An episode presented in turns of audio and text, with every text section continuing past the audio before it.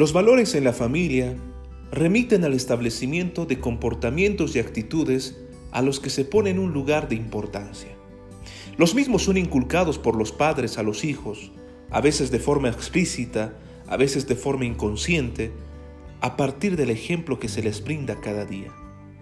Para cualquier niño, esta transmisión es de enorme importancia, porque al menos hasta que tenga edad como para decidir si los valores inculcados tienen fundamento o no, en general, a pesar de que los valores inculcados sean puestos en duda en el futuro, lo cierto es que los mismos sirven para generar un marco de comprensión del mundo. Buenos días, buenas tardes y muy buenas noches. Es un gusto saludarles en estos cursos formativos de carácter virtual y en esta ocasión desarrollaremos el tema de los valores morales inmersos en la familia. Comencemos.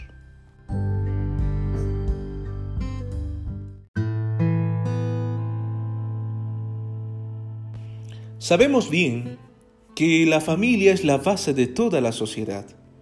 Los primeros valores morales, personales y sociales se aprenden en el hogar, a través de la enseñanza que los padres le transmiten a sus hijos, y que a su vez fueron enseñados por sus abuelos, hermanos, tíos y demás familiares o seres queridos.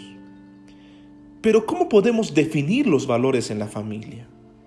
Los valores en la familia son el conjunto de creencias, de principios, de costumbres, de relaciones respetuosas y demostraciones de afecto que se transmiten por medio del ejemplo a las generaciones.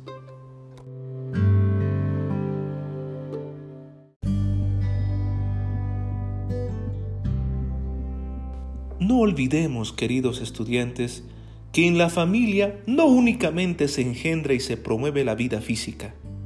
En ella se generan y aprenden otras actitudes como la solidaridad, el respeto y la responsabilidad.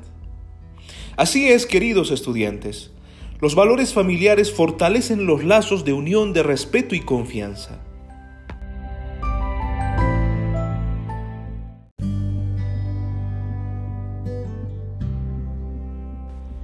Pero ¿qué valores y actitudes requerimos para una vida familiar idónea? En la familia se deben generar y cultivar los valores que son la base armónica de la convivencia social. Por ejemplo, ser tolerante con nosotros y con los demás. Aprender a aceptarnos en nuestras limitaciones, defectos y diferencias. Ser responsable, en sentido del deber cumplido, en forma excelente. Las decisiones que tomamos en nuestra vida no se pueden improvisar y tomar a la ligera. Pero también debemos tener conocimiento de las necesidades y aspiraciones de cada miembro de la familia.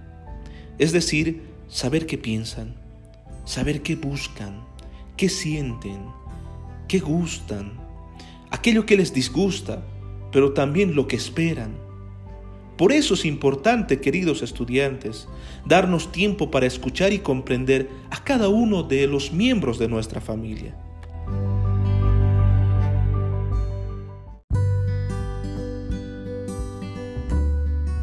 Así también debemos ser solidarios con nuestra familia, en los triunfos, en las dificultades.